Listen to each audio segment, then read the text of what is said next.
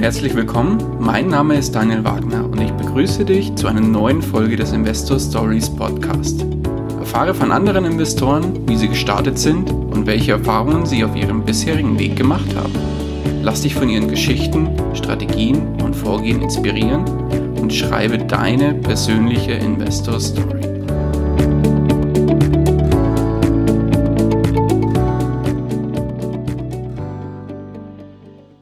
Hallo und herzlich willkommen zu einer neuen Folge des Investor Stories Podcast. Heute zu Gast bei mir Dominik Fecht. Hallo, grüß dich. Hallo, vielen Dank, dass ich bei dir sein darf. Ja, sehr gerne. Wie geht's dir? Alles gut bei dir? Bei mir passt alles. Hier schönes, schönes Wetter hier in Köln und freue mich jetzt aufs Interview. Sehr schön. Würdest du zwei, drei Sätze zu deiner Person sagen, Dominik, und dich kurz unseren Hörern vorstellen, bitte? Ja, klar, gerne, Daniel.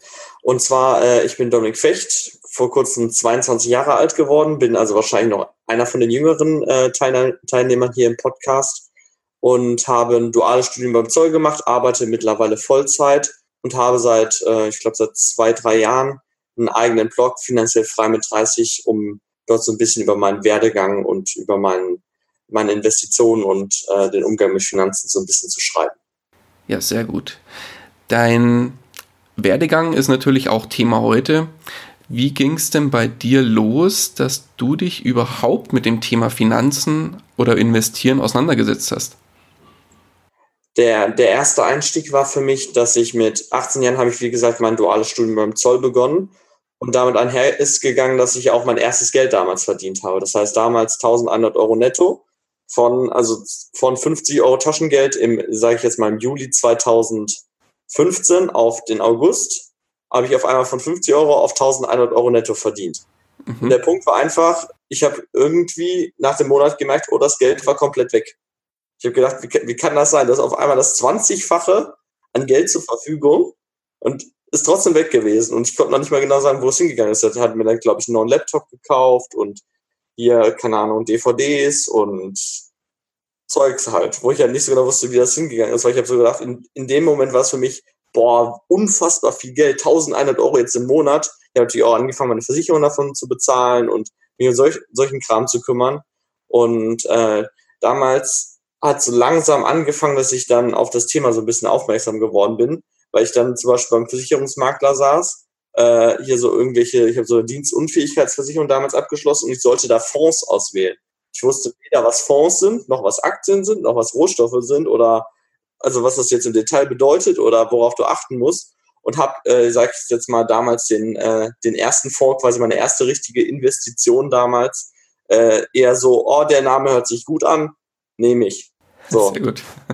genau, und äh, damals halt, war halt so die Überlegung, wie, wie kann es denn eigentlich sein? Ich habe ich hab so lange hier in der Schule gesessen, äh, habe mich schon immer für Wirtschaftsthemen und sowas interessiert und habe als, ich glaube sogar zweitbester bei mir im Abschlussjahrgang das Abitur, also den höchsten deutschen Bildungsabschluss gemacht und habe gar keine Ahnung von Finanzen. Null. Nichts.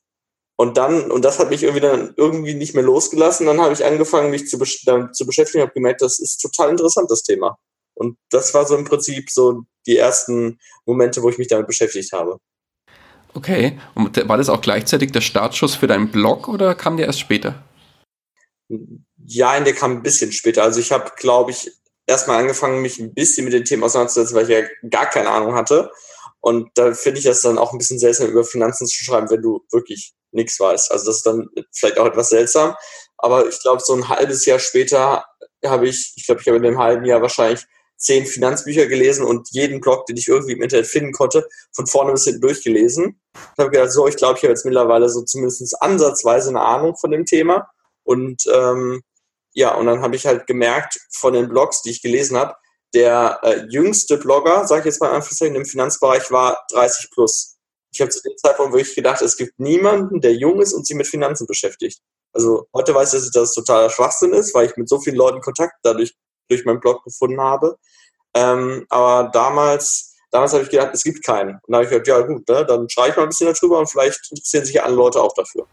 Okay. Und wie hat sich das dann äh, entwickelt?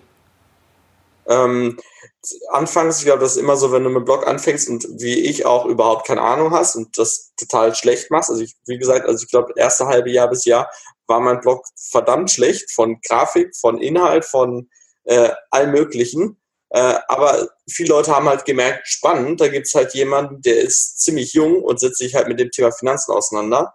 Und äh, sind viele darauf so aufmerksam geworden. Und gerade Leute, die im ähnlichen Alter sind, konnten sich natürlich total gut damit identifizieren. Deswegen habe ich schon relativ von Beginn an von anderen jungen Leuten dann auch ähm, Nachrichten bekommen oder Kommentare, die sich darüber gefreut haben, dass es halt jemand anderen auch gibt, der sich auch damit beschäftigt und das so ein bisschen äh, öffentlich macht. Ja, sehr gut. Sehr cool. Das heißt, die ersten, äh, ich nenne es jetzt mal in Anführungszeichen, Investments waren dann eigentlich über eine, äh, war das eine Berufsunfähigkeit, wo du dann mit, mit, äh, mit Vorkombination abgeschlossen hast genau. oder irgendwas in der Richtung? Mhm. Und das waren eigentlich deine, deine ersten, ich nenne es jetzt mal in Anführungszeichen, Investments, äh, aber eher ohne Hirn und Verstand in Anführungszeichen, weil das ja in der Versicherung mit dabei war. Mhm. Wo war denn tatsächlich der erste, oder was war denn tatsächlich das erste Investment, wo du bewusst getätigt hast, wo du sagst, so, jetzt will ich das Geld irgendwie anlegen? Mhm. Ähm, das war, glaube ich, so ein bisschen so das Problem bei mir, weil ich gedacht habe, ich will jetzt erstmal alles wissen zum Thema Finanzen, bis ich es wirklich komplett verstanden habe, so ungefähr. Und wie gesagt, ich habe dann im August oder so, so Beginn duales Studium, habe ich damit angefangen, habe mich beschäftigt und beschäftigt und beschäftigt und beschäftigt und gelesen und habe so irgendwie gedacht, ich muss irgendwann so mal das Perfekte finden oder das so die beste Anlagestrategie oder dass ich schon alles so im Prinzip für die nächsten 40 Jahre im Voraus schon geplant habe, wie ich genau mein Geld anlege, was ich mache und darin nie mehr was verändere. Also so den perfekten Fonds oder die äh, perfekte Aktienstrategie herauszufinden.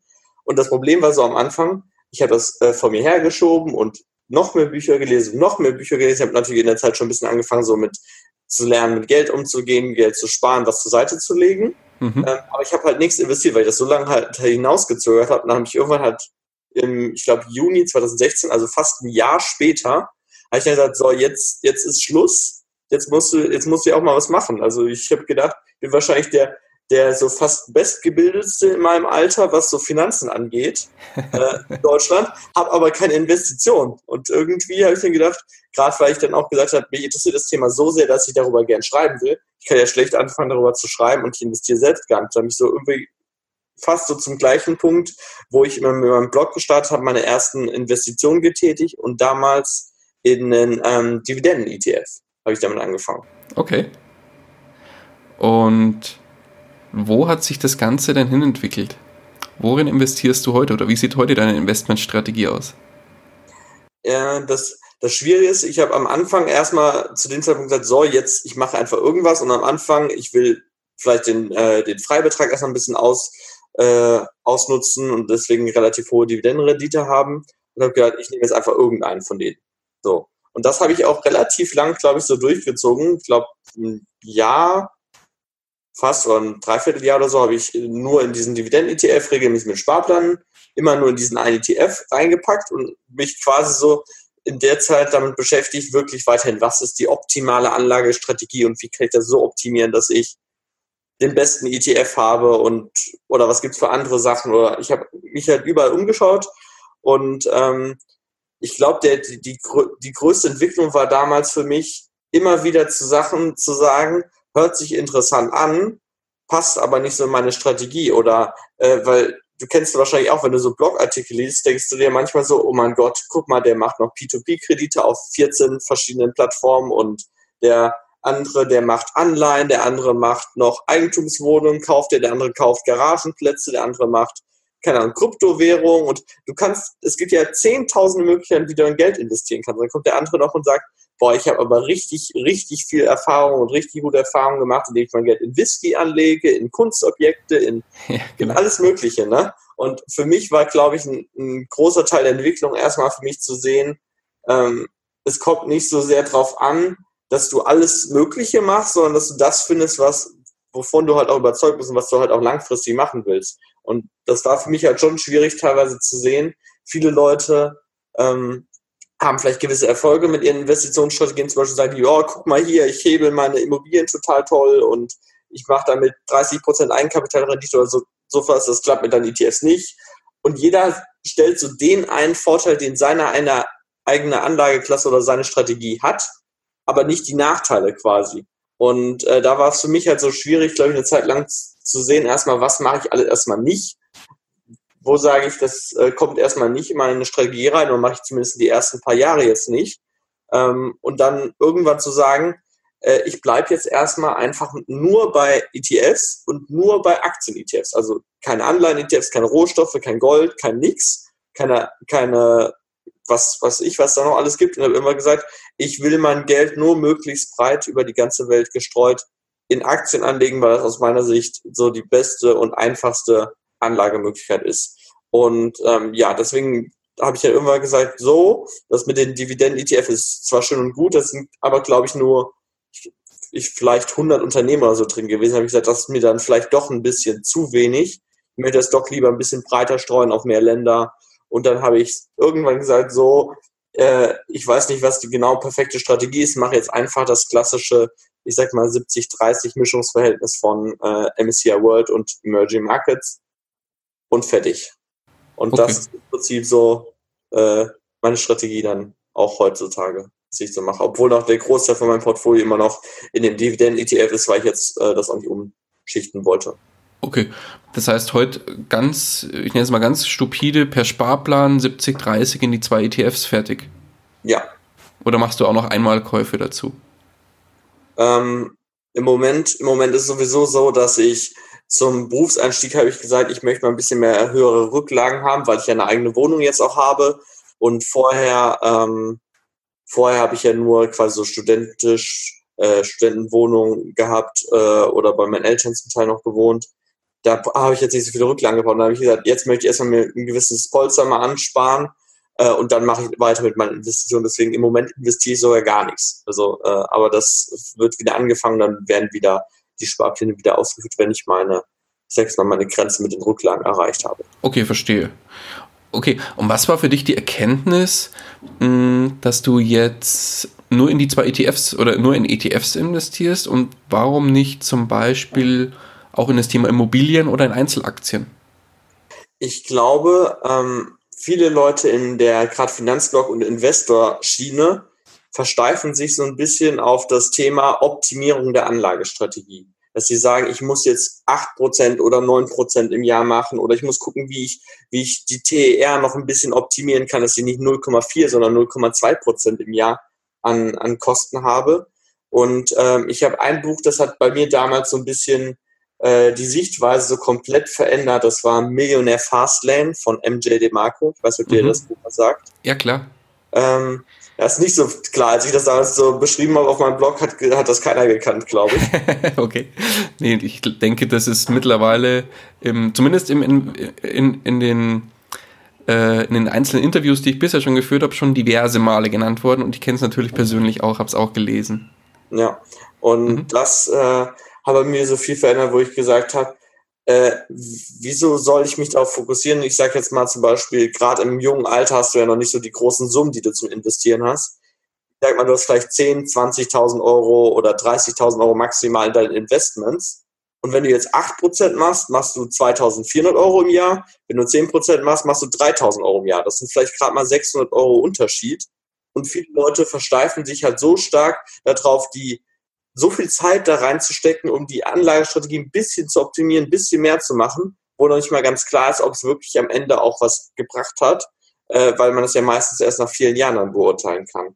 Ja, Und, ja, klar. Äh, dass es viel sinnvoller ist, sich darauf zu fokussieren, seine Einnahmen zu steigern und gucken, dass man irgendwie viel mehr Geld in diese Investition packen kann, weil das der viel schnellere Hebel ist, als jetzt zu sagen, ich optimiere jetzt da noch ein bisschen und hier und äh, gerade das Thema Immobilien, ich glaube, das wird auch gerne so ein bisschen, ähm, also die Vermietung von Immobilien meine ich jetzt als Kapitalanlage, ein bisschen einfach dargestellt und äh, gern das ein bisschen heruntergespielt, was der Aufwand ist. Weil es natürlich schön und gut, wenn du äh, zum Beispiel deine, deine erste Eigentumswohnung als Kapitalanlage kaufst.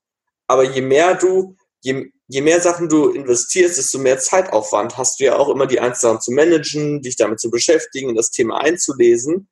Und äh, gerade der initiale Aufwand wird, glaube ich, von vielen dann äh, doch unterschätzt, was du dann noch machen musst und wie in vielleicht rechtliche Themen, wo du dich einarbeiten musst. Und das ist halt die Frage, ob es dann das wirklich rechtfertigt, wenn es bei der ein, äh, Eigentumswohnung zum Beispiel bleibt. Und das sehe ich halt bei vielen Leuten, die haben halt, ich sage jetzt mal 1000 Euro in P2P-Krediten, 5000 Euro in Aktien, dann eine Eigentumswohnung, dann hier noch, da noch, hier noch. Und nichts, was mal so wirklich, wo halt nicht nirgendwo mal wirklich nennenswerte Summen drin sind, wo es sich dann auch wirklich lohnt, daran zu arbeiten, die Strategie zu verbessern. Und viele sind dann so im, im ich weiß gar nicht, wie das auf Deutsch heißt, Micromanaging, dass die so in, in diesen Kleinigkeiten sich darin so verfangen und gucken, was können sie hier besser machen, hier noch ein bisschen da optimieren, ähm, aber das große ganze Bild also aus den Augen verlieren, worauf es eigentlich wirklich ankommt. Weil eigentlich, wenn du, wenn du dein Geld investierst, hast du ja das Ziel, dein Vermögen zu steigern. Du machst das ja nicht, keine Ahnung, weil es dir nur Spaß macht. Also vielen Leuten macht Spaß,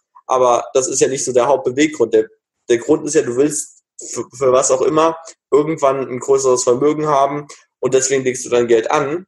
Ähm, aber dann sich vielleicht mal zu überlegen, was ist denn der schnellste Weg, ähm, ist, ist vielleicht dann ganz spannend. Definitiv. Also da bin ich voll bei dir. Stichwort Opportun Opportunitätskosten, wie man so schön sagt. Mhm. Ähm, wie viel Zeit musst du wirklich aufwenden, um jetzt auf gut Deutsch ein Prozent mehr Rendite rauszuholen? Teilweise hauen die, die Leute sich ja die Abende um, um die Ohren und die Wochenenden um die Ohren, um Aktienanalysen oder sonst was zu machen und äh, fahren dann aber unterm Strich schlechter, als wenn du ganz stupide ohne, mit null Aufwand in, in ETF-Sparpläne investierst. Ja klar. Erlebe ich immer wieder. Aber äh, super Ansatz und äh, völlig klar, warum du das so tust. Ähm, ist denn bei dir mal äh, angedacht, so aus deiner oder aus, aus der jetzigen äh, Brille rausgesehen, ist, ist noch angedacht, auch in andere Bereiche später zu investieren? Ähm, ich, ich finde den Bereich Immobilien gerade wegen der besch äh, beschriebenen Möglichkeiten sehr interessant, dass du halt dir Geld von der Bank irgendwann leihen kannst, um das zu kaufen und damit dann deine Rendite zu machen. Und was noch viel spannender ist, was glaube ich von vielen so ein bisschen unterschätzt wird, bei Immobilien hast du kannst du etwas machen, was bei was bei Aktien illegal ist. Und zwar du kannst Insider-Informationen nutzen. Wenn während du wenn du am Aktienmarkt zum Beispiel weißt, der und der äh, Chef wird jetzt rausgeschmissen, die, äh, das Unternehmen ist jetzt weniger wert, dann dürftest du es nicht shorten. Oder wenn ich jetzt zum Beispiel bei mir auf der Arbeit aus irgendeinem Grund einen, Vorstandschef, von dem äh, Kontobewegung habe, dann dürfte ich das jetzt nicht nutzen, um Aktien zu handeln. Während wenn du zum Beispiel jetzt in deiner Stadt Informationen hast, dass eine bestimmte Straße gebaut werden soll oder was gemacht werden soll oder wie ich das von einem Kollegen mitgekriegt habe, der hat in äh, Dortmund Grundstücke gekauft, in, äh, bevor der Phoenixsee, ich weiß nicht, ob ihr das, das sagt, dort errichtet wurde. Das war vorher eine Industrielandschaft total unattraktiv. Und dann haben die sich da überlegt, die Stadt, dass sie dort einen Phoenixsee, einen See da aufbauen ein, äh, und da drumherum äh, so Wohn, Wohnanlagen hinbauen, die mittlerweile extrem teuer sind. Ah, okay. Und das finde ich ist halt gerade der spannende Punkt bei Immobilien. Du musst natürlich viel Zeit investieren und dich drum kümmern. Aber du, du kannst halt deinen Erfolg mehr beeinflussen, als es bei Aktien der, der Fall ist. Und deswegen finde ich das für die Zukunft noch ein, ähm, eine spannende Möglichkeit. Sehe ich genauso, deswegen bin ich da selber gerade dran. ähm, okay, das heißt, wenn man jetzt von oben bei dir drauf schaut, ist es relativ simpel. Beim Gesamtportfolio 100% ETFs? Ja. Okay. Ähm, beim Thema Auswahl der Investments ist es wahrscheinlich auch relativ simpel. Du wählst gar nicht groß aus, du hast deine feste Strategie mit deinen 70-30 und fährst die einfach über die Sparpläne, wie gesagt, oder? Genau. Mhm. Sehr gut. Mm, was ich bei dir ganz spannend fand, äh, als du gesagt hast, ja, nicht, nicht optimieren der Anlagestrategie, sondern erstmal in sich selbst auch investieren. Wie ist es denn bei dir? Ähm, investierst du auch regelmäßig in dich selbst? Also in dein Humankapital? Und falls ja, wie? Ja, definitiv. Und zwar wahrscheinlich auch in, in dem Ausmaß, dass viele so ein bisschen schocken würde, wenn man, wenn man so die Summen dann äh, sich vor Augen führt. Und zwar äh, zum einen, was das angeht, ich bin richtiger Büchernah. Also da, da, da lese ich unglaublich viel und da sind manche auch äh, immer wieder geschockt, wenn, wenn ich damals so meine, im Moment mache ich das nicht mehr so oft, aber meine Büchervorstellung Blog mache, die dann, und ich teilweise im Blog, äh, im, nicht im Blog, wenn ich dann teilweise im Monat mehr gelesen habe als manche so gefühlt im Jahr, sind manche so ein bisschen überrascht, weil ich da manchmal im Jahr auf 30 oder 40 Bücher komme und darüber hinaus mich auch noch äh, mit YouTube-Videos, mit Blogs, mit, äh, Gesprächen weiterbilde. Aber ein großer Teil war zum Beispiel im letzten Jahr, dass ich äh, auf Seminare gegangen bin und äh, da viel Geld auch in die Hand für genommen habe, um mich persönlich weiterzuentwickeln. Weil ich, okay. äh, ich habe halt gemerkt, zum Beispiel das Projekt, ich wollte ja schon immer mal ein Buch äh, rausbringen, aber ich hatte vorher immer so viele Zweifel und überlegt und hin und her. Und das haben halt auch viel dieses Persönlichkeitsentwicklung, sich mit sich selbst zu beschäftigen, auch mit diesen ganzen Zweifeln, die einem ja auch mit der Zeit so ein bisschen eingetrichtert werden. Ähm, ohne diese ganzen Sachen, ohne das, diese ganzen Investitionen in mich selbst, wäre es auch nie dazu gekommen, dass ich jetzt ein Buch draußen habe, dass jetzt bald mein zweites kommt, dass ich da durch meine Bücher mittlerweile ja auch schon mehr verdiene oder mehr passives Einkommen habe als durch meine Investments. Und ähm, deswegen finde ich, ist das ein sehr, sehr, sehr, sehr wichtiger und ich glaube auch viel unterschätzter äh, Punkt, weil weil es auch viel mit Anstrengung verbunden ist, weil wenn, ich sage jetzt mal ein bisschen provokant, wenn du deine 2000 netto zum Beispiel verdienst und sagst, ja gut, ich spare davon ein paar hundert Euro, pack die in Investitionen und lass die laufen, bin irgendwann finanziell frei, ist das relativ einfach, sage ich mal in Anführungszeichen. Aber sich verändern und neue Sachen zu lernen und vielleicht auch mal zu was zu riskieren. Zum Beispiel in meinem Buch habe ich ja, glaube ich, 1000 irgendwas Euro erstmal investiert, nur dass das Buch rausgekommen ist ähm, da, da musst du natürlich viel mehr Risiko eingehen und dich auch entwickeln und was anderes machen. Und ich glaube, dafür sind viele auch nicht, nicht bereit oder wollen das nicht machen. Ja, ich finde, was ich ganz, ganz schlimm finde in der heutigen Gesellschaft, jeder will erstmal alles umsonst haben. Aber es, es gibt sehr viel Wissen umsonst da draußen oder viel, viel Wissen, für, für sehr kleines Geld in Form von zum Beispiel einem Buch, was 10, 20, 30 Euro kostet. Aber so für mal, mal 1000 Euro oder 500 Euro in die Hand zu nehmen für ein Seminar oder teilweise noch mehr, äh, dazu ist erstmal gar keiner bereit. Obwohl solche Seminare aus meinen Augen äh, der, der, der Turbo schlechthin sind für die einzelnen Bereiche, egal wo du dich weiterentwickeln willst. Mhm. Wie ist es denn bei dir, wenn du jetzt sagst 30 bis 50 Bücher im Jahr? Äh, Jetzt muss ich gerade selber rechnen. Wie viel sind es denn im Monat? So vier, fünf Bücher? Kommt das hin? Drei, vier Bücher, ja, das kommt so hin. Also wow. im letzten und vorletzten Jahr waren es zumindest so vier, dieses Jahr wahrscheinlich nicht mehr. Also eigentlich eins pro Woche, so roundabout, oder? Ungefähr. Ja, stark. Und wie viele Seminare hast du letztes Jahr besucht?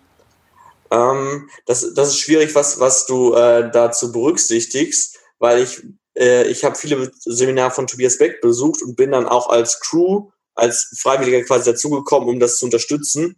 Allein nochmal, um das Wissen nochmal mitzunehmen und äh, ein paar andere Aspekte auch davon. Und wenn ich die Sachen mitzähle, war ich im letzten Jahr auf neun Seminaren. Wow, stark. Ja, finde ich ja. gut. Finde ich sehr und das gut. war auch ein bisschen viel, mhm. aber äh, war gut auf jeden Fall letztes Jahr. Ja, viel hilft viel. Zumindest in dem Fall. Ähm, lass mal über dein Buch sprechen. Ich finde deine, die Story von deinem Buch auch sehr interessant. Du bist ja quasi kein klassischer Autor, sage ich mal, sondern hast dich halt da wirklich hinentwickelt und rein reingearbeitet auch. Und jetzt sagst du ja selber, jetzt hast du für das Buch, ähm, weiß nicht, 1000 Euro hast du jetzt gerade genannt, glaube ich, in die Hand genommen, äh, um, um das überhaupt erscheinen zu lassen. Erzähl mal kurz ein bisschen was zur Entstehungsgeschichte und um was es in dem Buch dann überhaupt geht. Mhm, gerne. Und zwar, ähm, ich habe ja, wie gesagt, wie du schon, wie wir schon mal angesprochen haben, ich lese unglaublich viel und äh, bin auch immer so nach der Suche nach so Spezialwissen, die andere Bücher überhaupt nicht abdecken. Und ich glaube, ein, große, ein großes Thema, was nicht so stark behandelt wird, ist dieses verdeckte Glaubenssätze oder äh, negative Einstellung zum Thema Geld oder äh, zu reichen Personen, dass das in Büchern eigentlich kaum behandelt wird, weil du es halt auch schwierig nach außen so darstellen kannst, weil wenn du halt unbewusste Glaubenssätze hast, dann willst du dich, dann weißt du das ja normalerweise nicht, weil die sind ja unbewusst, weil wenn du es wüsstest, wären sie ja nicht mehr unbewusst, genau. Und das ist halt der The das Thema, dass du dich mit dem Thema nur auseinandersetzt, wenn du es eigentlich schon genau weißt, worum es geht. Und deswegen ist das, ist das in der Finanz, im Finanzbuchbereich überhaupt nicht so vertreten. Und äh, damals habe ich halt gesagt, viele Leute, denen ich davon erzählt habe, dass ich jetzt Geld investiere und dass ich was mit Aktien mache, äh, die hatten halt immer diese gleichen Einwände, sowas wie Geld ist doch nicht wichtig, Sparen bedeutet Verzicht, äh, reiche Menschen sind doch sowieso Betrüger und ziehen nur andere Menschen über den Tisch, Aktien sind doch sowas sowieso nur Abzocke und Spekulation und all diese, diese Sachen, die du wahrscheinlich auch schon hunderte Male gehört hast von verschiedenen Ecken. Ähm, das hält halt die meisten davon ab, weil sie das unbewusst immer noch glauben, dass sie sich nicht mit dem Thema auseinandersetzen, obwohl es halt so einen großen Mehrwert geben würde. Und das war halt so ein bisschen der Hintergrund, weil ich kein Buch gefunden habe, das das Thema mal gut für einen Einsteiger verpackt oder jemanden, der sich mit dem Thema Glaubenssätze auseinandersetzen will, ähm, habe ich gesagt, dazu muss ich mal ein Buch schreiben. Und daraus ist dann so die Idee entstanden, mal äh, mein erstes Buch zu verfassen und äh, das in eine Romanform zu packen, so dass es halt auch gerade für Leute, die sich bisher, die bisher noch kein einziges Finanzbuch gelesen haben, die gesagt haben, Finanzen ist sowieso nicht mein Thema oder sonst was, äh, dass es halt auch gut zu lesen äh, und zu verstehen ist, was, was ich damit so meinen kann. Okay, sehr cool. Und wie, wie war dann, äh, wie gesagt, die Entstehungsgeschichte? Erzähl mal dazu nochmal zwei, drei Sätze. Genau, und äh, ich habe dann angefangen, erstmal zu schreiben. Ich habe zuerst überlegt, ich äh, will gar nicht so eine Geschichte machen, sondern gedacht, ich will eigentlich nur so ein klassisches Sachbuch schreiben. Da habe ich irgendwann gemerkt, die meisten Leute, die äh, sich mit dem Thema noch nicht so beschäftigen, die hatten auf so ein Sachbuch gar keine Lust. Hatte dann 30, 40, 50 Seiten oder so schon geschrieben. Hab gesagt, gut, hau ich das alles nochmal in die Tonne und fange nochmal von vorne an. Sehr gut. Sehr gut. Dann habe ich, hab ich gedacht, oh, das ist, eigentlich fand ich das total blöd, aber hinterher war es eine sehr, sehr gute Entscheidung, weil viele das gerade mit dieser Romanform, ähm, denen das total gut gefallen hat. Genau, und dann habe ich das zu Ende geschrieben, habe es dann zum Beispiel den ersten Testlesern, den ersten Bloggern, die ich kannte oder so, mal äh, fürs Feedback gegeben. Ähm, Genau, und dann kamen so die ersten Rückmeldungen, was ich verbessern könnte, was ich machen könnte. Dann habe ich es überarbeitet. Und dann habe ich das alles komplett selbstständig äh, im Eigenverlag über Amazon veröffentlicht. Das heißt, ich habe mich darum gekümmert. Ich habe jemanden beauftragt, der mir ein professionelles Design macht. Ich habe äh, mich von ähm, zwei anderen Leuten zum Thema Buchmarketing beraten. Das habe ich da coachen lassen, was man da beachten kann, was man beachten muss. Hier von Jens und Chris war das bestimmt, oder? Genau, Jens und Chris, von denen habe ich mich beraten lassen zu Beginn. Sehr gut. Und ähm, ja, und dann habe ich gedacht, so, jetzt geht es daran, dass ich es irgendwie vermarkten muss und habe das dann gemacht. Und auch noch so eine spannende Geschichte war, das war eine relativ kurze Zeit vor meiner Abschlussprüfung beim Zoll. Das heißt, es waren, glaube ich, noch zwei Monate bis zu meiner Abschlussprüfung. Ich gedacht, eigentlich würde ich gerne mein Buch vorher noch rauskriegen. Und ich habe das total unterschätzt, wie viel Arbeit das ist. Ich habe das total unterschätzt mit dem Marketing, weil viele denken ja immer, oh, Buch schreiben, so schön, hochladen, fertig, dann kaufen genau. es die Leute. Aber ehrlich gesagt, ich glaube, dass ich ein Drittel der Zeit wirklich fürs Buchschreiben verwendet habe und mindestens zwei Drittel fürs Marketing. Leute anschreiben, Texte überarbeiten, äh, Kooperationen anstreben, ähm, nochmal hin und her nochmal schreiben, sich Rezensionen holen, die Leute nochmal drauf ansprechen, hin und her, dieses ganze Zeug das war viel, viel mehr Arbeit, als das Buch zu schauen. Das habe ich total unterschätzt. Und das war äh, nicht so gut. Okay, aber war ein Learning. Ja, definitiv. Nee, sehr cool. Ja, äh, finde ich sehr, sehr spannend. Das Buch werden wir auf jeden Fall auch in den Shownotes äh, verlinken. Und jetzt hast du erzählt, ähm, dass du auch, dass das zweite Buch quasi kurz vor, kurz vor Veröffentlichung steht, oder? Mhm, genau. Um was geht's da? Das ist das erste Buch ist ja eher so, dass mal die den Einstieg ins Thema Finanzen findest. Und ich hatte ja ganz zu Anfang mal erzählt, was bei mir so der Auslöser, so der Beginn war, äh, mich mit Finanzen auseinanderzusetzen. Und äh, wo ich damals beim Versicherungsmakler gesessen habe und äh, wirklich gar keine Null, nix Ahnung hatte. Ne? Und das hatte ja auch schon mal im gleichen Jahr, wo ich fertig bin mit der, äh, mit der Schule, hat Naina, äh, das hat einen Twitter-Kommentar verfasst. Ich kann eine Gedichtsanalyse in vier Sprachen äh, machen habe aber keine Ahnung von Miete, Versicherung und Steuer. Und der ist richtig durch die Decke gegangen. Damals hat eine richtige Bildungsdebatte ausgelöst.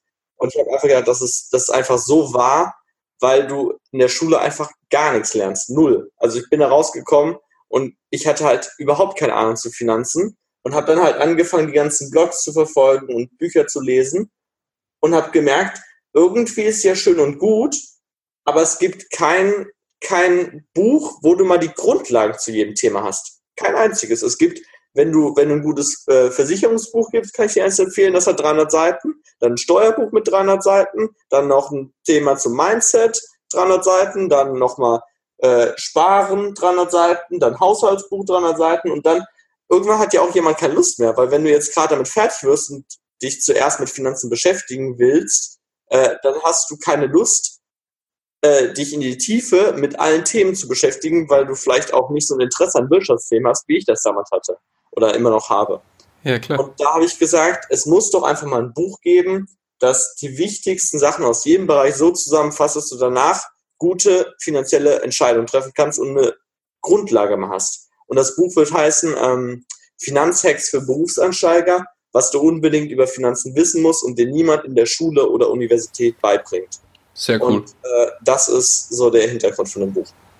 Ja, sehr cool. Ja, da, hm, jetzt muss ich gerade selber mal kurz einmal spicken. Ich glaube. Wann kommt es denn raus? Am 8.3. 8.3. Und dann, wenn dieses Podcast-Interview live geht, ist es schon draußen. Dann werden wir das auf jeden Fall in den Shownotes auch verlinken. Ja, also gut. Sehr gut. Ja, sehr, sehr cool. Kommen wir mal wieder auf das Thema Finanzen bzw. Investieren zurück und zwar das Thema Fehler. Und was war denn aus deiner Sicht im Bereich Finanzen dein persönlich größter Fehler?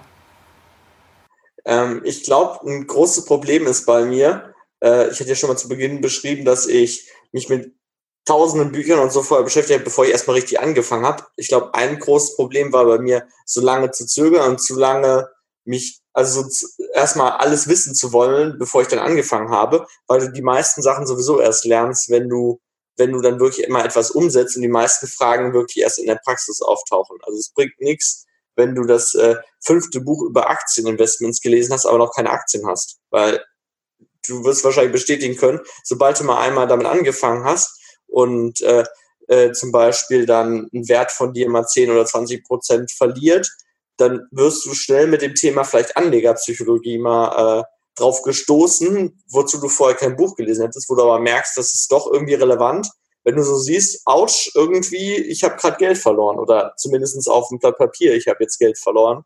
Ähm, deswegen war, glaube ich, bei mir einer der größten Fehler, so lange zu warten, bis ich überhaupt dann erstmal angefangen habe, wirklich was zu machen. Also auf gut Deutsch so zu spät ins Tun zu kommen und vorher einfach zu viel, zu viel Theorie sich anzueignen. Die Grundlagen ja. sind, glaube ich, das Wichtige und wenn man die Grundlagen drauf hat, dann erstmal Learning by Doing. Ja. Wunderbar. Drehen wir das Blatt um. Was war der größte Erfolg im Bereich Finanzen? Ich glaube, äh, damit zu beginnen, wirklich bereit zu sein, Geld in mich und meine Weiterbildung zu investieren. Ah, sehr weil schön. Es, weil es sich halt nicht nur äh, auf die Finanzen ausgewirkt hat, sondern auf viele andere Lebensbereiche, auf meine Sichtweisen, auf äh, auch das Thema zum Beispiel, wie glücklich ich bin oder das hat also so viele andere Nebenauswirkungen. Ich äh, verstehe es bei vielen Leuten nicht, die sagen mir halt immer, ihr so Seminare, das ist nur Geldverschwendung und Chaka Chaka und so ein Kram. Und äh, ich finde es halt immer so lustig, wenn ich mit, mich mit den Leuten austausche, die äh, so viele Seminare besuchen und Tausende von Euros dafür ausgeben. Äh, das macht ja keiner, weil, weil die sind ja nicht dumm. Die sind ja nicht blöd und denken sich so, oh, jetzt bin ich drei Tage motiviert, oh, jetzt bin ich wieder runter. Ja gut, ne, gehe ich zum nächsten Seminar. Also so, solche Leute gibt es bestimmt auch. Ähm, aber dass das halt auch einen wirklichen Gegenwert hat, verstehen viele nicht. Und ich finde es halt immer so interessant zu sehen, es gibt so viele Leute, gerade auch im Finanzbereich, die sind bereit, 500 Euro jeden Monat oder 1000 Euro sogar jeden Monat in Aktien zu investieren. Die sind aber nicht bereit, 200 Euro für ein Wochenendseminar auszugeben. Und das finde ich halt immer so spannend zu sehen, weil ich habe früher auch so gedacht, ich habe gesagt, 200 Euro spinnst du, dafür kann ich mir 5, 10, 20 Bücher holen.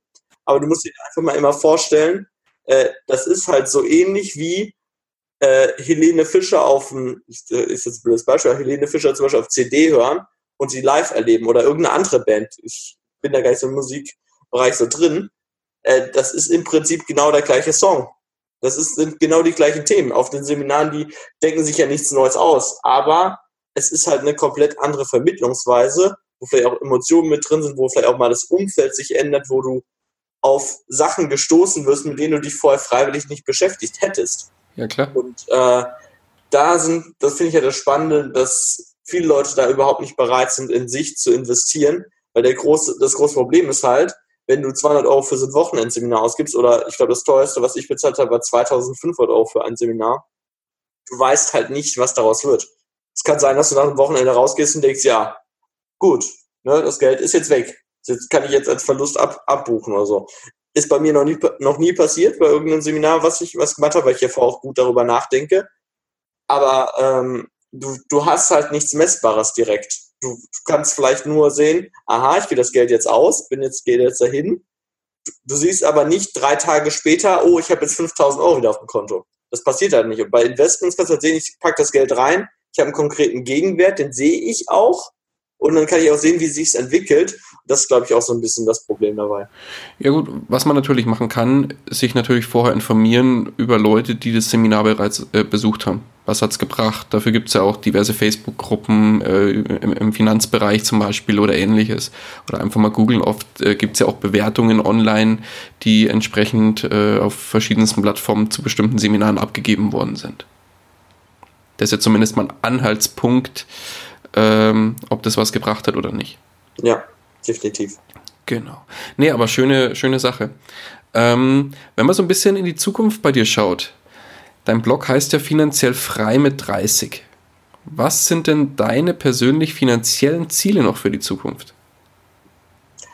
Das äh, mit dem Blog möchte ich auch nochmal so ein bisschen beschreiben. Das war damals halt auch extra so gedacht mit dem Titel, um die Leute zum einen so ein bisschen zu provozieren und zum anderen auch zu sagen, eher so die Richtung, weil viele sagen halt mir immer so ganz genau, ja, aber das sind doch genau acht Jahre, zum Beispiel jetzt noch bei mir, also in meiner persönlichen Geschichte werden sie noch genau acht Jahre und so und so viel musst du dann investieren und so. Und dann habe ich halt gesagt, es kommt doch nicht darauf an. Also wenn, wenn du auf dem Weg bist zur finanziellen Freiheit, kommt es doch nicht darauf an, ob das ein oder zwei Jahre später oder früher erreichst. Es geht eher so äh, darum, was strebst du an oder was für Ziele hast du so insgesamt im Leben und äh, was ich auch noch die, im letzten Jahr ganz, ganz, ganz klar nochmal so für mich gelernt habe, äh, die finanzielle Freiheit ist ja nicht das wirkliche Ziel. Die meisten Leute, die wollen ja finanziell frei werden, um damit dann etwas zu tun, um ein bestimmtes Leben dann zu leben.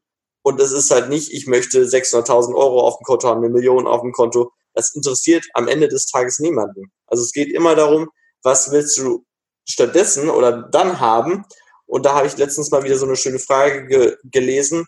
Wenn Lebensqualität dein oberstes Ziel wäre, wie würdest du dann handeln? Und das ist halt so eine Frage, die, die geht halt so in, in deine Intuition, oder was du wirklich machen willst. Und für mich war im letzten, im letzten Jahr, gerade durch die ganzen Seminare, mal wieder die Überlegung, ähm, es geht ja nicht um die, nur um die finanzielle Freiheit oder irgendwie um viel Geld zu haben, sondern die Sachen zu machen, auf die man Bock hat, auf die Projekte anzugehen, äh, auf die man richtig Lust hat, wo man richtig Spaß an den Sachen hat. Und äh, da, dazu muss man aber nicht finanziell frei sein. Ich glaube, viele bauen sich so selbst das Leben zu und ich war auch schon auf Finanztreffen, wo da jemand gesagt hat, so, jetzt sind es noch fünf Jahre und dann kann ich endlich hier dem Hamsterrad entrinnen und endlich dann rauskommen auf die Freiheit und endlich bin ich dann frei. Und ich denke mir dann manchmal so, wieso machst du es halt nicht jetzt? Wieso wechselst du nicht jetzt einen Job und machst dann vielleicht was anderes, was weniger Geld bringt, aber dir mehr Spaß macht? Ja, klar. Weil ich, ich habe so viele Blogs gelesen, so viele äh, Leute mit denen gesprochen, die auch finanziell frei sind. Und das Spannende ist, niemand von denen hört auf zu arbeiten. Niemand. Niemand. Du kannst dir immer angucken, die Leute, die, die beschreiben es dann anders. Die sagen dann zum Beispiel, ich mache jetzt mal eine Weltreise und dann merken die nach ein, zwei Jahren spätestens, irgendwie nur Weltreise ist auch langweilig. Und dann fangen die an, ja gut, dann mache ich jetzt einen Blog zum Beispiel. Ich mache andere, irgendwelche Projekte. Die machen, sie sagen halt nicht, sie arbeiten, sondern sie verfolgen Projekte. Und es ist im Prinzip das genau das gleiche wie vorher. Es ist halt die Frage, wieso, wieso strebst du überhaupt die finanzielle Freiheit an? Wieso willst du überhaupt dahin kommen? Weil wenn, wenn dein Ziel ist, zum Beispiel Fotograf zu werden und du jetzt im Moment, ich sage jetzt mal, im, im Büro bist und Zahlen bearbeitest, was überhaupt nicht dein Thema ist, was etwas unwahrscheinlich ist im Finanz, äh, in einem Finanzpodcast, aber kann ja, kann ja gut sein, dass Zahlen überhaupt nicht ein Thema sind. Du sagst, ich würde gerne was Kreatives machen, ich wäre gerne Fotograf und du quälst dich die ganze Zeit durch, durch den Job durch, bis du finanziell frei bist, dann wäre da vielleicht die Überlegung zu sagen, wieso mache ich es nicht so, dass ich mir einen Sicherheitspuffer anspare und dann einen Schritt gehe zu, ich mache jetzt das, worauf ich wirklich Bock habe. Und ich glaube, das ist, das ist eher so das, was in den letzten Jahren für mich immer mehr in Fokus getreten ist, dass so ein bisschen die finanziellen Ziele eher so sich hinten anstellen. Die sind eher so, das erreiche ich auch, ich werde auch finanziell frei werden, aber es ist nicht mehr so der Fokus wie damals, weil ich verstanden habe, es, es wird niemals so sein, dass ich aufhören werde zu arbeiten. Niemals. Da brauche ich auch nicht unbedingt die finanzielle Freiheit. Aber es macht halt einen Unterschied, was ich wirklich tue. Ja, es gibt ja viele verschiedene Definitionen davon. Von wenn Menschen, die sich noch nicht groß damit beschäftigt haben, erstmal das Wort finanzielle Freiheit hören, dann haben sie ja erstmal so dieses Hängematte, Strand, Cocktail schlürfen und nichts mehr tun vor Augen, ja. Aber wie du schon sagst, Menschen, die wirklich finanziell frei sind, ich glaube, die, die wollen das gar nicht. Das ist mal, eine Woche oder, oder zwei Wochen, glaube ich, ganz nett. So eine Auszeit, aber das braucht man auch als, als normaler Angestellter, sage ich mal. Ich fand äh, den, den Satz letztens, was ich gelesen habe, super, äh, was, was das beschrieben hat. Äh, ich glaube von, was kann ich von, ich glaube von Einstein war, der, war, die, war das Zitat. Und äh, zwar war das, ähm, wenn du zwischen dem morgendlichen Aufstehen und dem abendlichen zu Bett gehen das machst, was, äh, was dir Spaß macht, das ist Erfolg. Und, mhm. äh, und das fand ich da super passend auf das Thema finanzielle Freiheit. Ich glaube, wenn du das machst, wo, woran du Spaß hast und zusätzlich nicht mehr an dieses Ich muss aber gebunden bist, dann ist das für mich zumindest das Thema finanzielle Freiheit. Das beschreibt es recht schön und das hat da super gepasst. Mhm. Ja, auf jeden Fall schöne Sache. Dominik, kommen wir nochmal zu dem Thema Bücher kurz zurück. Jetzt hast du ja ähm, deine zwei eigenen Bücher ähm, erwähnt und zusätzlich noch das von MJ DeMarco. Ähm, und du liest sehr, sehr, sehr viel im Vergleich zu, auch zu mir. Ich, bei mir ist es ein Buch im Monat, aber da, äh, dafür höre ich sehr, sehr viele Podcasts und äh, schaue zusätzlich auch noch ganz, ganz viele Videos. Wie sieht es denn bei den Büchern aus? Gibt es da welche, sagen wir mal, deine Top 3, die dir besonders in Erinnerung geblieben sind, nicht unbedingt spezifisch aufs Thema Finanzen, die dir ähm, viel gebracht haben und die du unseren Hörern weiter, weiterempfehlen würdest? Mhm. Ja, äh, zum einen MJJ Marco hast du ja schon genannt. Ich zähle das mal nicht in die Liste hinein. Der hat noch ein zweites Buch, das heißt Unscripted. Das ist auch unglaublich gut, knapp 400, 400 450 Seiten oder so. Und ich habe das, glaube ich, in drei Tagen fast gelesen. Also es ist ein englisches Buch in drei Tagen habe ich das komplett gelesen, weil ich, ich konnte das nicht zur Seite legen. Das war unglaublich spannend. Das ist okay. bei beiden Büchern von MJ DeMarco so gewesen. Ähm, das ist natürlich, das ist natürlich immer schwierig zu sagen, was sind die drei besten, weil ich glaube, wenn ich das richtig gelesen habe, äh, gezählt habe, habe ich in den letzten Jahren knapp, in den letzten drei Jahren knapp fast 150, 200 Bücher gelesen. Das ist immer schwierig dann zu sagen, was sind die besten, die, die ich da äh, gelesen habe. Aber ich, ich, ich versuch's mal. Und zwar äh, ich habe ein Buch, das, das lese ich sogar aktuell, das finde ich total spannend. Und das heißt Freie Privatstädte. Okay. Und da geht um ein Konzept, äh, was, wie könnte man das Zusammenleben von Menschen so organisieren, dass du keinen Staat mehr hast mit Über-Unterordnungsverhältnis, dass du keine Steuern mehr hast, sondern dass du ein Unternehmen hast, das die wichtigsten Grundsachen dir bereitstellt. Das heißt Sicherheit, ein Rechtssystem. Das sind ja die wichtigsten Sachen. Und äh, er beschreibt es halt so, er beschreibt in dem Buch vor allem, warum sich Demokratien immer zu Sozialstaaten hin entwickeln, warum die mit der Zeit immer scheitern werden und immer an Grenzen kommen werden und warum es Alternativen geben muss und bisher nicht gegeben hat.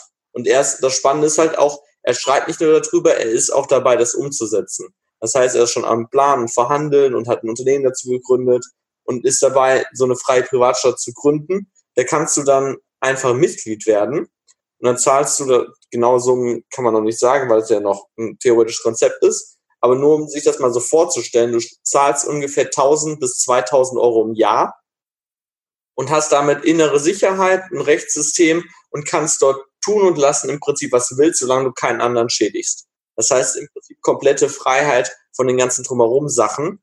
Und das ist halt nochmal so eine komplett andere Sichtweise auf, auf, die, auf die Welt, wenn du äh, sowas dir mal überlegst. Weil viele bei uns ja sagen, ja, Staat ist, kannst du nicht, kannst du nichts anderes geben und Demokratie ist das Beste, was es gibt und so wie das im Moment läuft, ein besseres System gibt's nicht. Und er beschreibt halt sehr gut, wo sind im Moment eigentlich bei unserem System die ganzen Probleme und warum scheitern die, diese Systeme halt regelmäßig? Warum sind die ganzen äh, Staaten so extrem verschuldet? Warum werden die auch niemals daraus rauskommen? Außer sie sagen mal wieder irgendwann, wir machen Cut und dann heißt es wieder, die Bürger müssen wieder dafür haften. Und äh, einfach nur diese Überlegung zu haben, wenn es so ein Konzept wirklich mal gibt, dann kannst du halt auch mit relativ geringen Summen oder mit relativ geringem Verdienst die finanzielle Freiheit in kürzerer Zeit erreichen, logischerweise. Weil bei 2000 Euro im Jahr an, an äh, was du insgesamt nur zahlen musst, das ist, ist einfach nur ein Wahnsinn, weil du einfach nur mehr mal überlegen kannst, du bist nicht verpflichtet, Sozialabgaben zu zahlen, zahlst keine Steuern, nix. Also du hast mit 2000 Euro im Jahr ist alles abgegolten. Äh, du kannst deine Kapitalerträge so reinziehen äh, und so behalten, wie, wie sie reinkommen. Und ähm, ja, das ist im Moment ein, so ein sehr spannendes Konzept, mit dem ich mich gerade so ein bisschen beschäftige. Ist natürlich sehr äh, kontrovers, gerade besonders, wo ich für den Staat arbeite. Aber äh, ja, klar. Das, äh, nee, aber ja, cool, coole Buchempfehlung. Kenne ich nicht, aber werde ich äh, auf jeden Fall mal oft äh, ja, anschauen. Definitiv. Ja. Dann noch, ich äh, gucke gerade so ein bisschen auf mein Bücherregal neben okay. Äh, Genau, ein, ein Buch, was mich auch total beeindruckt hat, ist von Viktor Frankl, Trotzdem Ja zum Leben sagen. Und zwar, ich weiß nicht, ob du den kennst, Viktor Frankl, das ist auch ein uraltes mhm. Buch, der ist, ist aus den 40ern, 50ern oder so.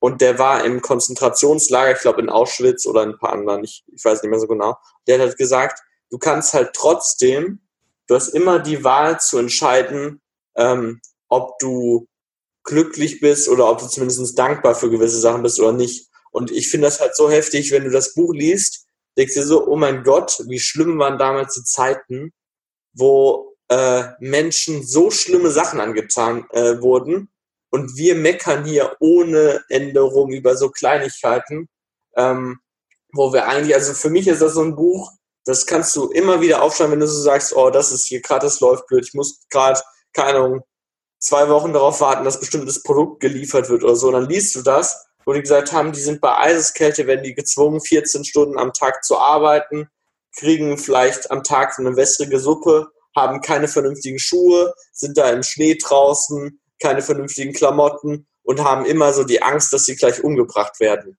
Und einfach nur, er beschreibt halt in dem Punkt, du hast immer noch die Wahl, selbst zu entscheiden, wie das siehst. Und wenn du dann guckst, wo wir im Moment leben, gerade hier in Deutschland, egal, egal in welcher Situation du gerade bist, egal wie wenig du verdienst, selbst wenn du, ich sage jetzt mal, am untersten Ende in Deutschland bist und ich sage jetzt mal in Anführungszeichen nur Hartz IV hast, hast du ein unglaublich reiches Leben. Und das sehen wir halt häufig nicht. Und das Buch hat mir so komplett nochmal den Blickwinkel verändert, weil ist halt immer wieder so, äh, hast auch viel Geschichtsunterricht gehabt gesagt, oh, wie schlimm waren die Zeiten damals. Und einfach nur, wie jemand aus der Zeit wirklich berichtet, ist, äh, wahnsinnig spannend und wahnsinnig, äh, macht wa wahnsinnig nachdenklich, zumindest mich.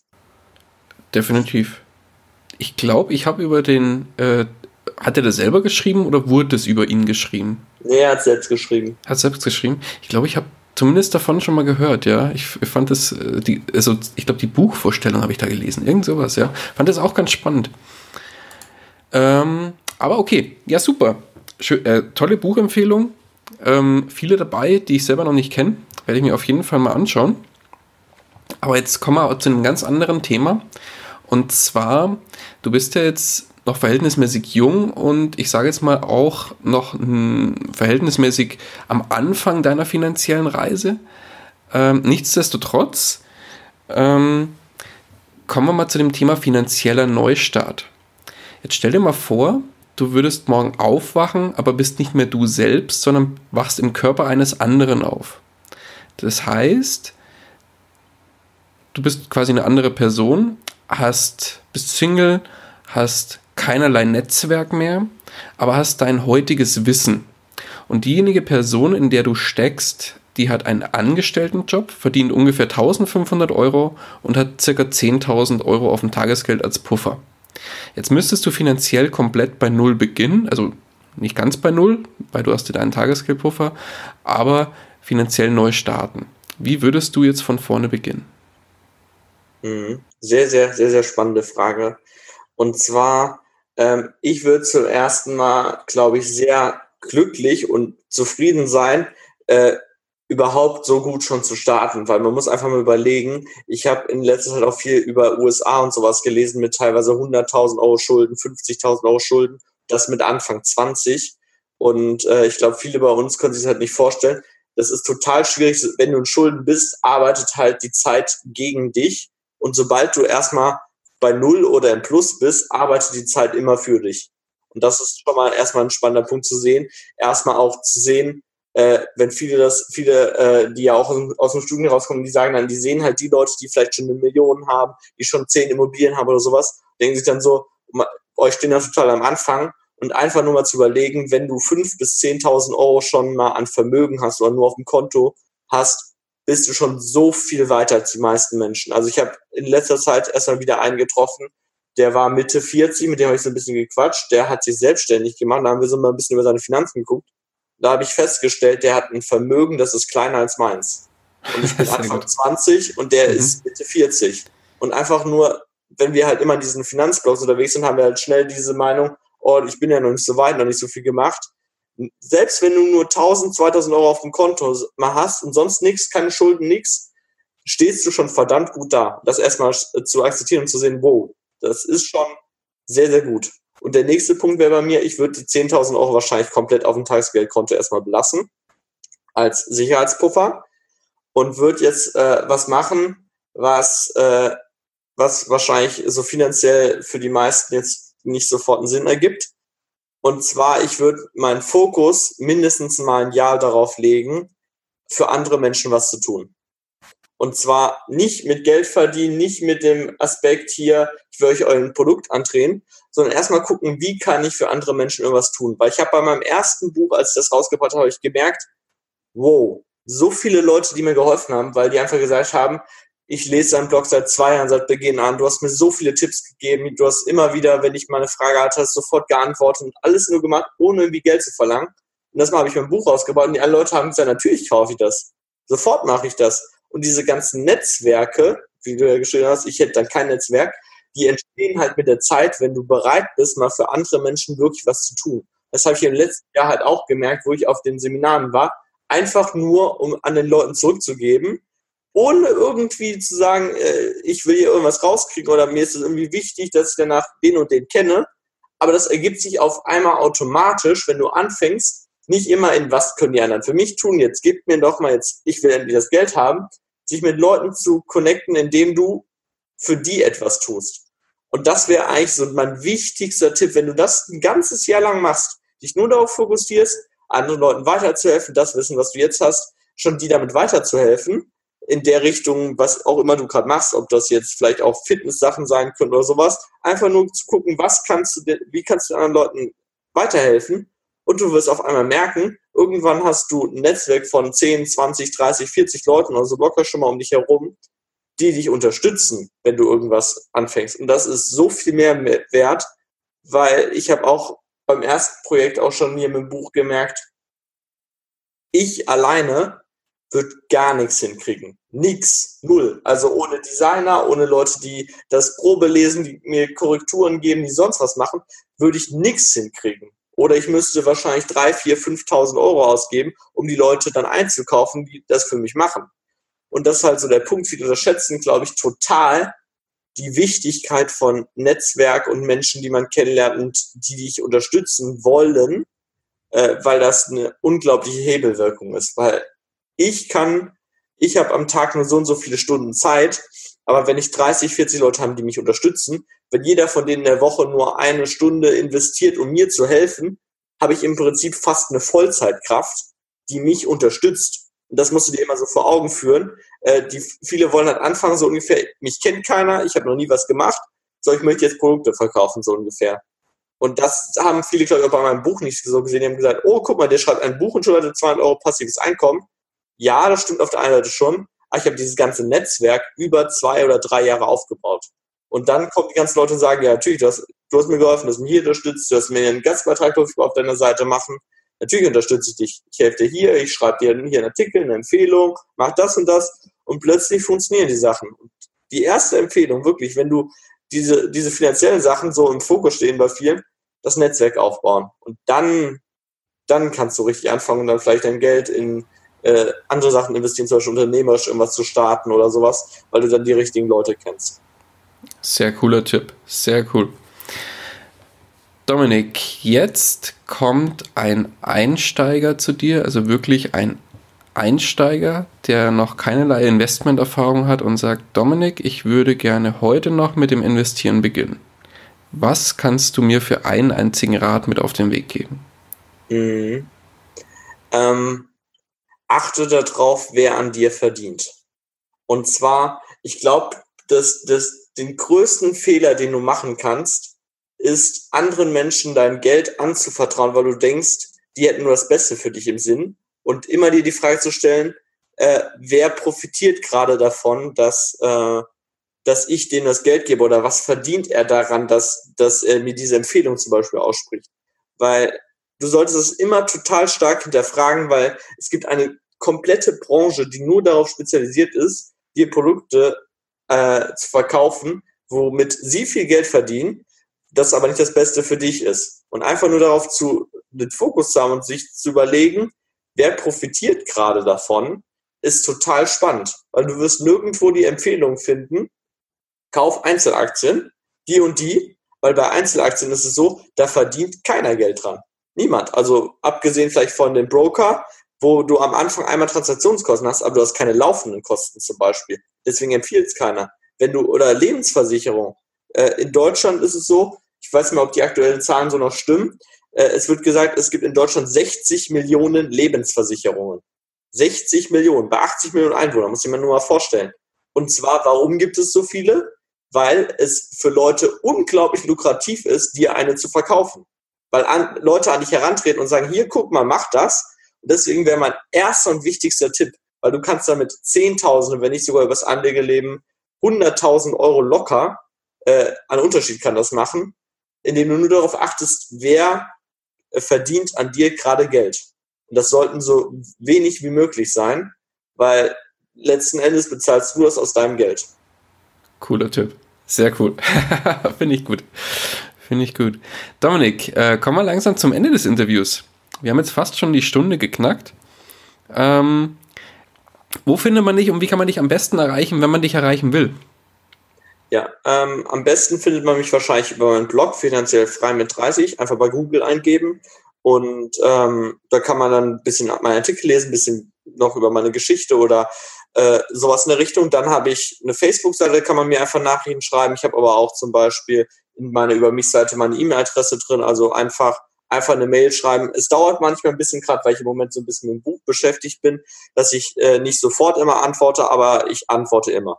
Es ist wirklich, ich nehme mir da auch die Zeit und äh, deswegen gerne, wenn da Fragen sind oder jemand äh, etwas wissen will, gerne eine E-Mail schreiben. Aber wenn es dann schwierigere Fragen sind oder was umfangreicheres wird, ähm, dann dauert das manchmal ein bisschen, bis ich dann antworte. Alles klar. Verlinken wir auf jeden Fall alles in den Show Notes auch, also deine Seite und äh, gerne auch deine Über mich-Seite und deine ähm, Social Media Kanäle. Dominik, dann sind wir auch schon am Ende angekommen. Ich danke dir ganz, ganz, ganz herzlich für deine Zeit und vor allem für den wertvollen Input, den du hier gelassen hast. War sehr angenehm, äh, mit dir zu sprechen und äh, ich bin wahnsinnig beeindruckt von, dein, von deiner Story und auch von, dein, äh, von deinem Mindset und alles, was du hier, wie gesagt, platziert hast. Die letzten Worte des Interviews, die gehören dir. Danke, Daniel, dir nochmal dafür, dass du mich überhaupt eingeladen hast und für das nette Interview. Es waren auf jeden Fall auch spannende Fragen. Und äh, noch ein Tipp, sage ich jetzt mal an, an die äh, Hörer möchte ich geben. Ich hatte es ja schon mal einmal im Interview angesprochen. Investiert in euch selbst, weil das ist einfach der Punkt, der den Unterschied ausmacht. Du kannst, du kannst es halt nur nicht genau sehen. Und ich möchte das so ein bisschen mit dem Zitat äh, vielleicht so abschließen, dass ich vor kurzem gehört habe, was es so unglaublich gut auf den Punkt bringt. Ich habe das gehört und habe gedacht, genau deswegen investiere ich in mich selbst. Und zwar, es gibt keinen Zinseszinsrechner für Bildung. Und zwar, und zwar, du kannst halt immer wieder gucken und genau mit deinem Zinseszinsrechner im Internet so ein bisschen rumspielen, 100 Euro mehr im Monat da und sowas. Aber das kannst du bei der Weiterbildung nicht. Und trotzdem, jeder sagt, Weiterbildung bringt das meiste an Rendite. Egal wie du das rechnest, du kannst es halt nicht genauso mit dem Verstand oder mit dem Rationalen so fassen. Aber das ist einfach der Punkt, äh, du kannst es nicht berechnen, aber es ist das Beste, was du machen kannst. Wunderbares Schlusswort. Dominik, ich danke dir. Mach's gut. Ciao. Ciao. Das war's auch schon wieder mit dieser Podcast-Folge. Ich danke dir ganz herzlich fürs Zuhören. Hat dir der Investor Stories Podcast gefallen, freue ich mich über eine Rezension bei iTunes. Damit hilfst du mir, diesen Podcast für noch mehr Zuhörer sichtbar zu machen. Ich freue mich, wenn du auch beim nächsten Mal wieder mit dabei bist. In dem Sinne, habe die Ehre, dein Daniel.